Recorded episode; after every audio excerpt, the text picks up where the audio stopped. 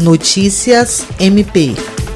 A Procuradora-Geral de Justiça do Ministério Público do Estado do Acre, Cátia Rejane de Araújo Rodrigues, recebeu a visita institucional do vice-almirante Ralph Dias, comandante do 9 Distrito Naval, responsável pelas atividades da Marinha do Brasil, tanto do Poder Naval como da Autoridade Marítima, nos estados do Acre, Amazonas, Rondônia e Roraima.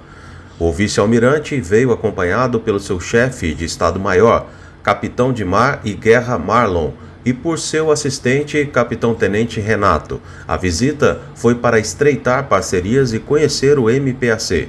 A PGJ agradeceu a visita dos oficiais da Marinha do Brasil e também colocou o MPAC à disposição para quaisquer demandas que se fossem necessárias. William Crespo para a Agência de Notícias do Ministério Público do Estado do Acre.